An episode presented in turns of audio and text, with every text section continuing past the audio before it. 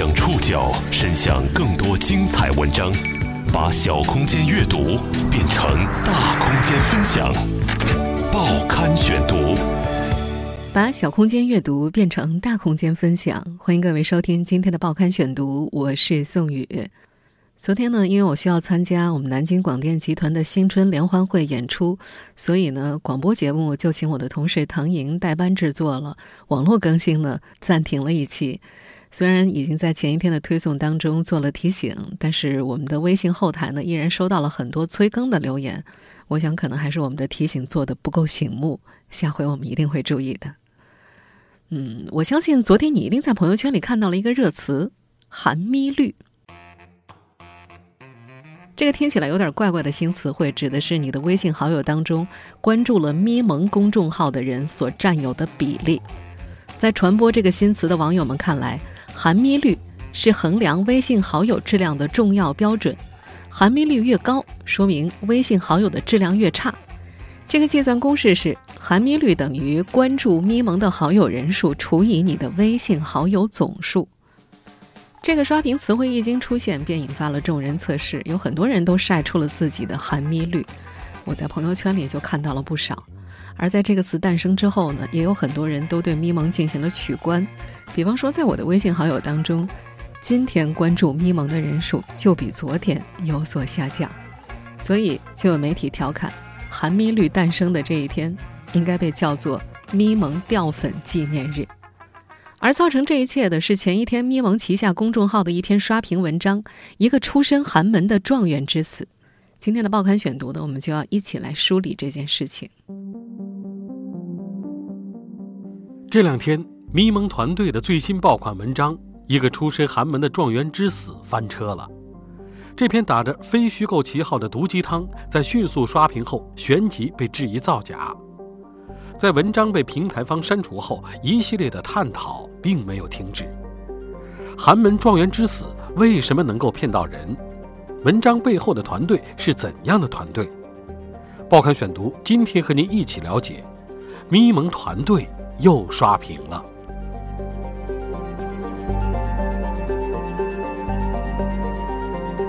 飙车过后易翻车，刷屏之后必反转。如今呢，这两条定律已经跟真香定律一起，成为舆论场当中的规律式存在了。咪蒙团队的最新爆款文章《一个出身寒门的状元之死》就验证了这一点。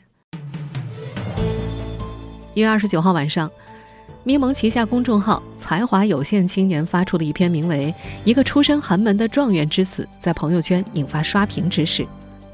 在文章里，一位化名为周有泽的寒门学子。高考成为全市理科状元，进入大学后勤工俭学为妹妹攒学费，最终因为罹患胃癌去世。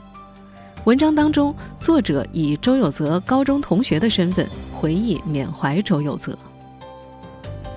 财富、贫穷、大学生、名校、死亡等字眼刺激着大众的神经。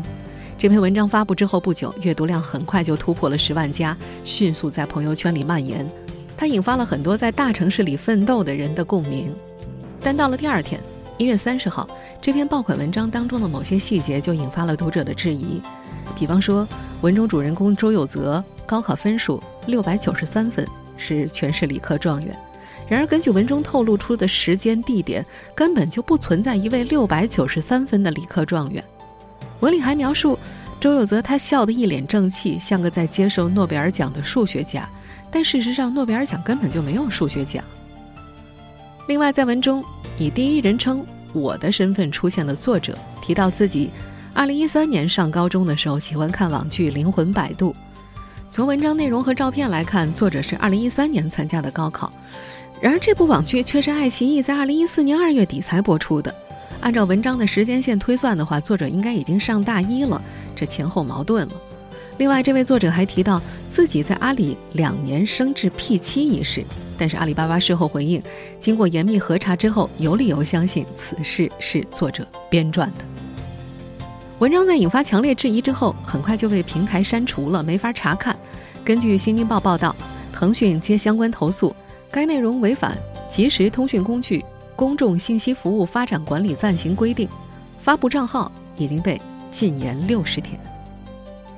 一月三十号下午，才华有限青年团队发布回应称，他们的文章不是新闻报道，是一篇非虚构写作，故事背景、核心事件是绝对真实的。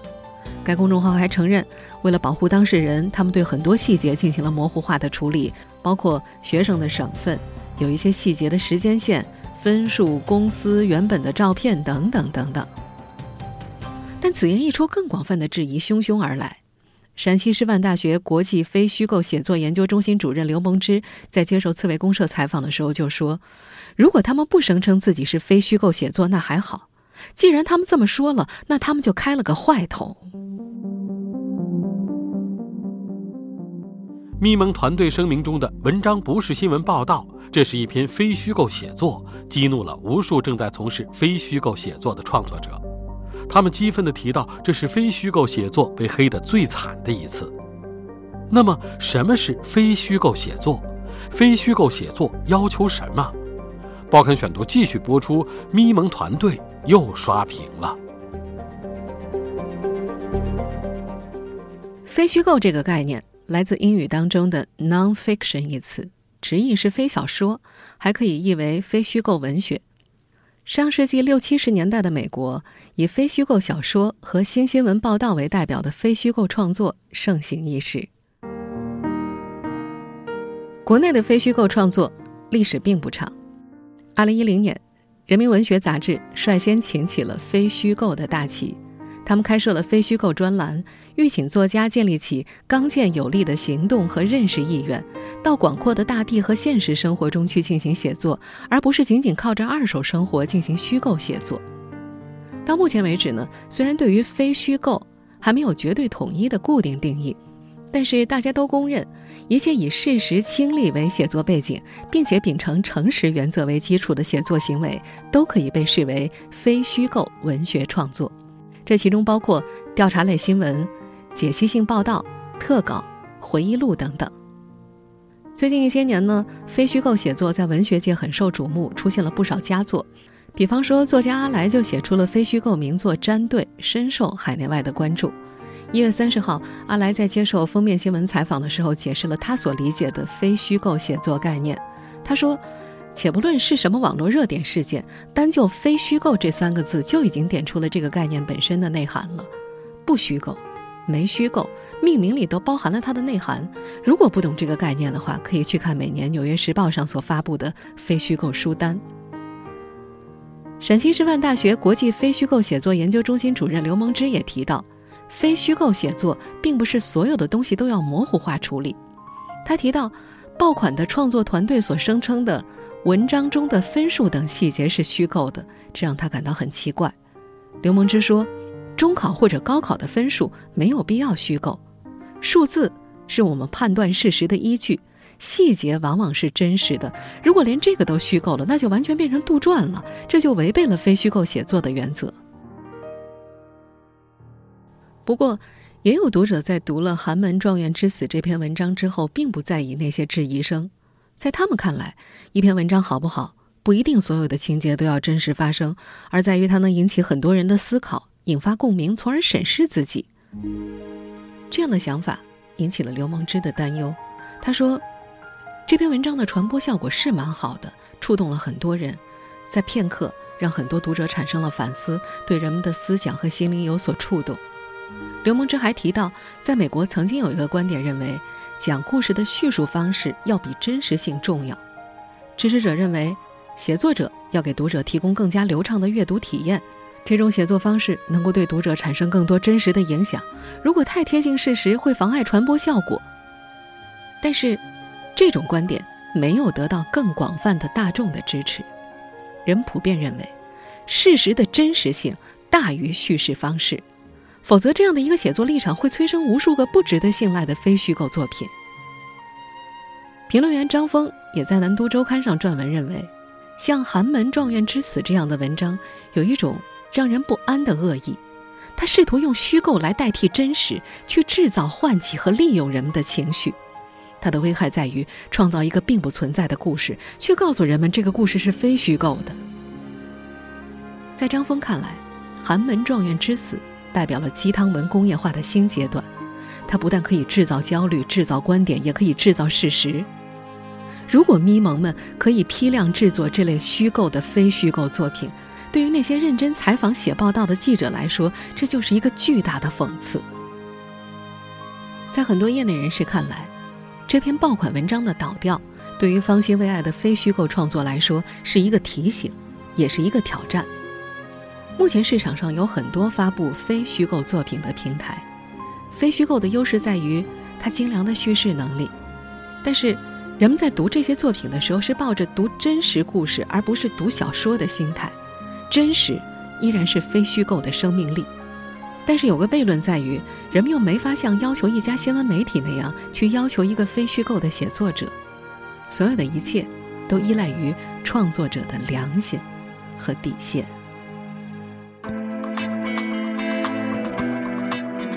咪蒙团队打着非虚构旗号的写作，到底有怎样的害处？这篇假冒的非虚构文章又为什么会骗到那么多人？报刊选读继续播出，咪蒙团队又刷屏了。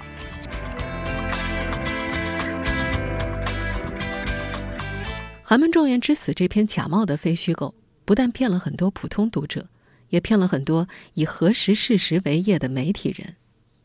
坦白说，如果不是带着审视的目光，一般人很难看出其中破绽。而人们之所以会被他感动，是因为咪蒙团队深谙什么是社会痛点和痒点，深知怎么制造悬念加冲突加信息阶梯。如果以这篇文章的传播量来看，文章相当于给咪蒙的新媒体标题内容制作技巧培训班打了个广告。我们如果梳理一下，就会发现这篇文章当中集齐了太多的传播要素了。比方说，我们普通人都爱看底层逆袭，我们也经常为寒门难出贵子而唏嘘。我们喜欢讨论阶层差距，更喜欢讨论都市青年的精神荒漠。我们也很容易被理想、情怀以及悲剧所打动。而这篇刷屏文章一次性用上了全套的精神大保健，哪里不舒服点哪里，老少咸宜，五环内外的人群都适用。再比如。文章中如果光写农村娃，可能不足以激起城市青年的共鸣，而这篇刷屏的爆款文章则推出了经典的双主角戏剧结构。男主角是寒门状元，生活轨迹是出身贫寒到倔强生长，再到打破逆境，再进入更大的困境，继续坚守初心，最终因病早逝。而女主角就是以作者面目出现的那个文章里的我。他在寒门状元的感染之下，经历了星际起伏，从精神空虚的都市白领，到记忆倒带之后悄然被感化，于是打算重新来过。该制造的角色对立制造了，该删的情也删了，大概还嫌这样的戏剧性有些不太真实。文章嫁接了很多现实的场景，比方说在北京白领集中地国贸的居酒屋里录着乳沟跟投资人聊天儿还有。酒局接饭局，老师连前辈的各种白领们熟悉的生活状态，你听听，在一个故事里安排了这么多可以成为爆款的因素，是不是总有一款适合你呢？而上述这些，也是这类文章的共同模式。咪蒙和他代表的一些公众号，很善于揣摩公众的情绪，把获取流量作为唯一的目的。他们会在铁杆粉丝中进行调查，看大家喜欢转发什么样的标题。从某种角度来说，咪蒙所标榜的“我不认识你，但我懂你”，并不完全是一句狂妄的话。这其中包括了数据的分析和研究。一个让人很悲哀的现实是，尽管我们都标榜个性，还标榜做自己，但是大多数时候，我们都是庸常大众中的一员。有着独立思考能力和良好阅读品味的，毕竟是少数。更悲哀的地方还在于，打着非虚构旗号的爆款文章的细节是编造的，但是你的感动却是真实的。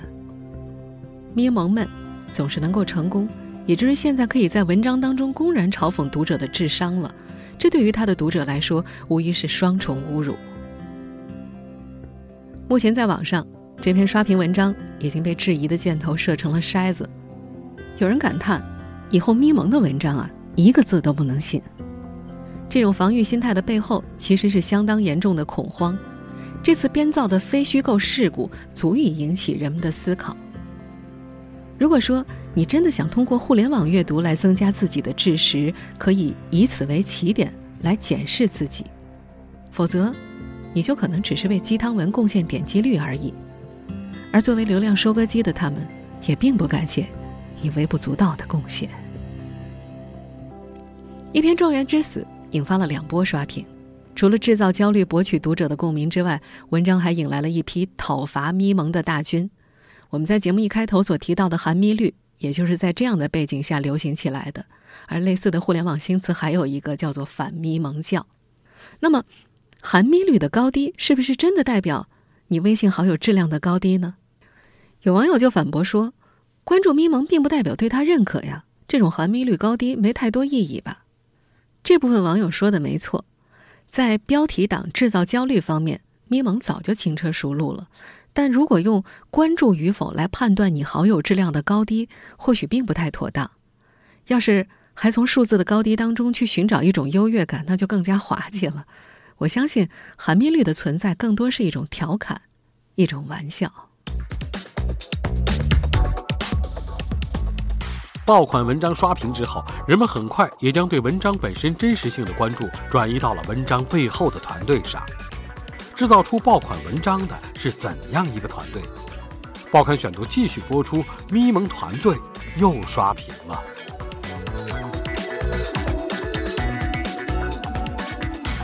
才华有限青年的账号主体是霍尔果斯爆炸糖影视传媒有限公司。根据公开信息显示，这家公司是北京十月初五影视传媒有限公司的全资子公司。而北京十月初五的控股股东叫做马玲，持股比例是百分之六十六点六七。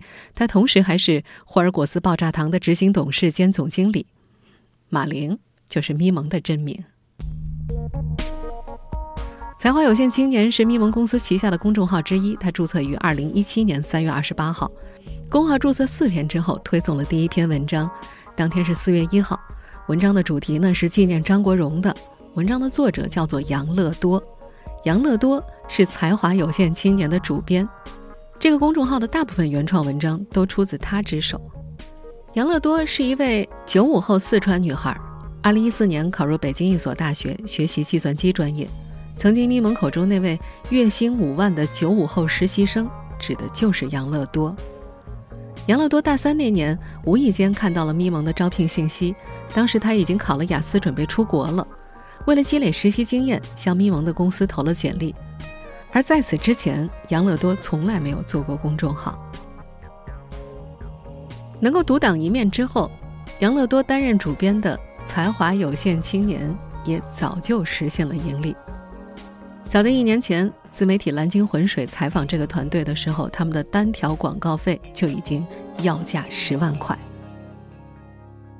到了今年的一月二十八号，一个出身寒门的状元之子发布的前一天，该公号没有发布文章，而是推送了一条四百多字的消息。这段文字的作者自称是乐多，简单概括了近期的工作情况之后，在最后预告了将发布于次日的文章。乐多采用了第一人称介绍了稿子。称这篇稿子仅仅是梳理，就花了他十五天的时间。他还写道：“有社会断层的现象，还有我对这个社会以及我们这一代人的思考。”但有意思的是，在一月二十九号，一个出身寒门的状元之死的推送当中，作者位置标注的是匿名。而在这篇文章的最后，作者称自己写这篇文章花了半个月。根据刺猬公社的报道。这家公号的内部有一个由杨乐多亲自操盘的匿名投稿栏目，在内部代号为“四零幺”。投来的稿件有的很清新，有的很重口，还有的很沉重。老板觉得没有意义，读者也没有耐心读。面对这样的内容，内部工作人员不知道发还是不发。杨乐多介绍说，他强行上线了这个栏目，后来反馈还挺好的，说明他们对于年轻人的判断有些失误，太低估年轻人了。至于这次的这篇刷屏文章的出处，目前并不确定，到底是杨乐多本人撰写的，还是和匿名栏目有关。虽然刷屏文章并非出自咪蒙之手，但文风相似的状元之死更像是一根导火索，点燃了众人长久以来的积怨。在各大媒体上，针对咪蒙商业版图的关注也旋即而至。报刊选读继续播出，咪蒙团队又刷屏了。根据公开资料显示，目前霍尔果斯爆炸糖名下的公众号共有五个，除了咪蒙和才华有限青年之外，还有李丽李丽丽丽、非正常姐姐以及好疼的咪蒙。其中，好疼的咪蒙主要发布咪蒙个人的照片以及心情，极少更新原创文章。李丽丽丽丽丽专注时尚领域，非正常姐姐此前叫做我又宅了一天，也属于情感领域，但是内容主要偏向搞笑。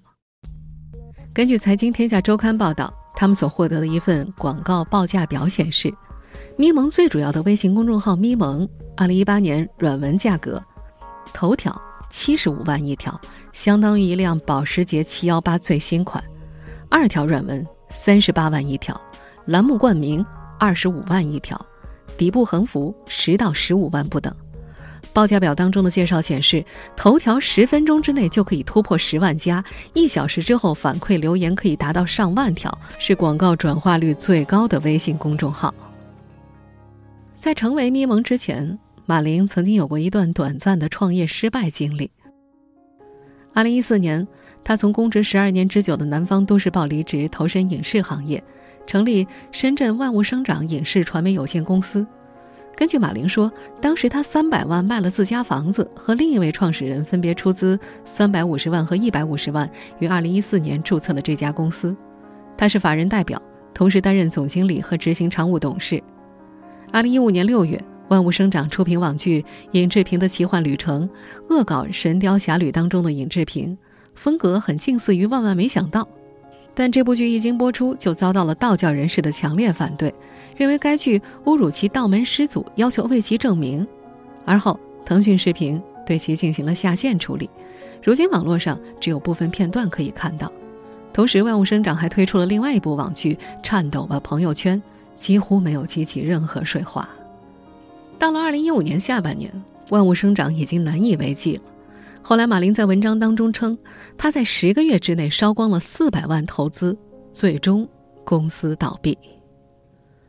到了二零一五年九月十五号，马林成了咪蒙，他在公众号打响了第一炮：“女友对你作，你应该谢天谢地，因为她爱你。”随后的几篇情感文章阅读量都在四万上下。两个月之后，公众号的粉丝就涨到了四十万；五个月之后，粉丝达到了两百万。公众号开通一周年之际，他的粉丝数已经突破六百万。其中，发布于二零一五年底的爆款文章《致贱人》的阅读量超过了三百六十万，但是这篇文章吸收的粉丝数就超过了二十万。就在发布《致贱人》那篇文章的当天，咪蒙注册了北京十月初五影视传媒有限公司。这或许意味着他仍然没有放弃影视梦想，但是截止目前呢，这家公司还没有在影视领域有多大动作。根据公开信息显示，北京十月初五曾经作为联合出品方参与刘若英导演的《后来的我们》。咪蒙还曾经以个人身份参与影视制作。二零一六年十一月，改编自同名小说的电视剧《极品家丁》播出了，陈赫是主演，咪蒙是这部剧的编剧。但是剧集播出之后，被网友评价烂得令人发指，毁了一部小说。豆瓣评分四点一，超过百分之四十五都是一星评价。咪蒙的野心远不止于此。二零一七年十一月十八号，他在北京举办了一场咪蒙品牌发布会。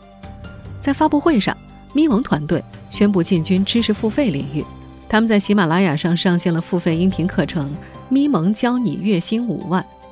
公司副总裁王不凡在现场透露，若听课人员三年之后加薪不超过百分之五十，则可以申请全额退款。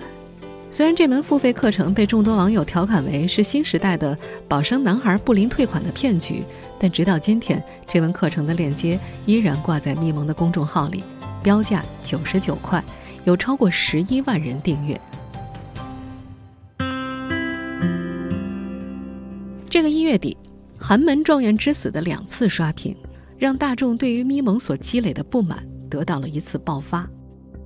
而这次风波之后，毒鸡汤女王会以什么样的姿态回应质疑也非常令人期待。不过直到我们今天节目首播之前大家依然没有等到咪蒙的推送。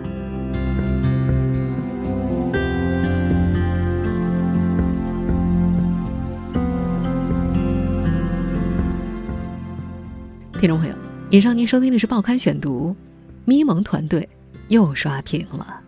我是宋宇，感谢各位的收听。今天节目内容综合了《财经天下周刊》、《南都周刊》封面新闻、《新京报》的内容。收听节目复播，您可以关注《报刊选读》的公众微信号“宋宇的报刊选读”，或者登录在南京网易云音乐。我们下期节目时间再见。